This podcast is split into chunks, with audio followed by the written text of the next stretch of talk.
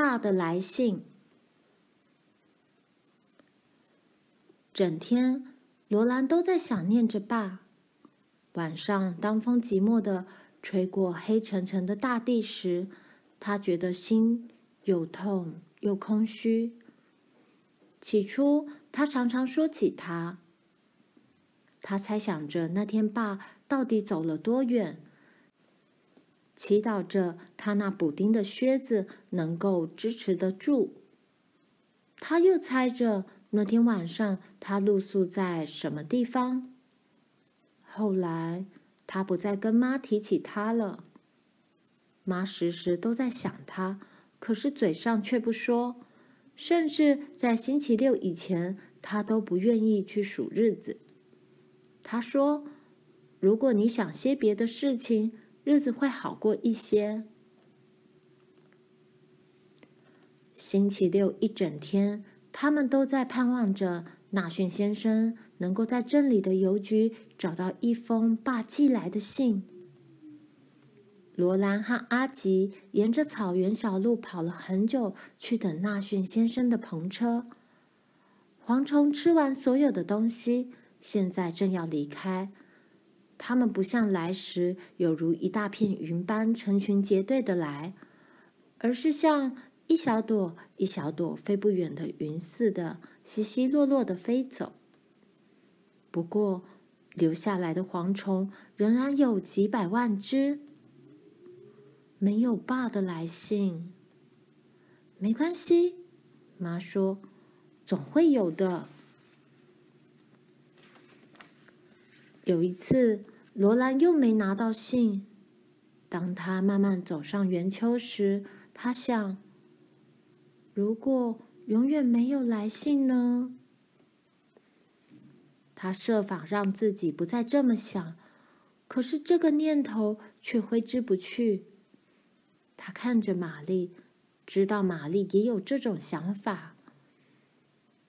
那天晚上，罗兰再也忍不住了，他问妈：“爸会回家来的，对不对？”“爸当然会回来的。”妈大声说道。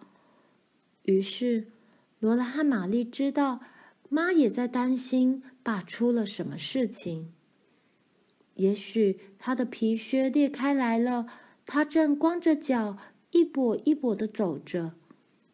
也许是牛群伤了他，也许他被火车撞了，他身上没带枪，也许是被狼咬了，也许是晚上在森林里。一头黑豹从树上扑到他身上去了。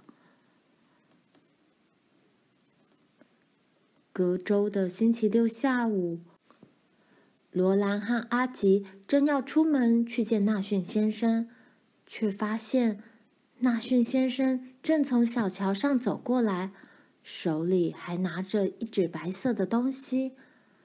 罗兰从圆丘上飞奔下去，那白色的东西。是一封信。哦，谢谢你，谢谢你，罗兰说。他奔回屋里去，跑得气都喘不过来。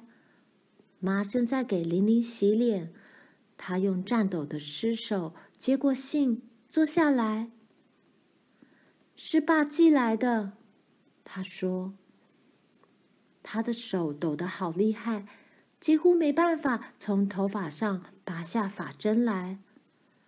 他用发针划开信封，抽出信纸。他打开信纸，里面有一张纸币。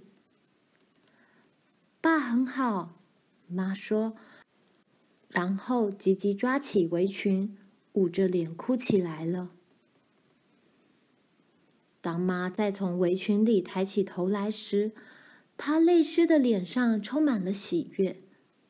他一面把信的内容念给玛丽和罗兰听，一面擦眼睛。爸走了将近五百公里路才找到工作，现在他在麦田里做工，每天可以赚一块钱工资。他寄给妈五块钱，自己留了三块钱买新皮靴。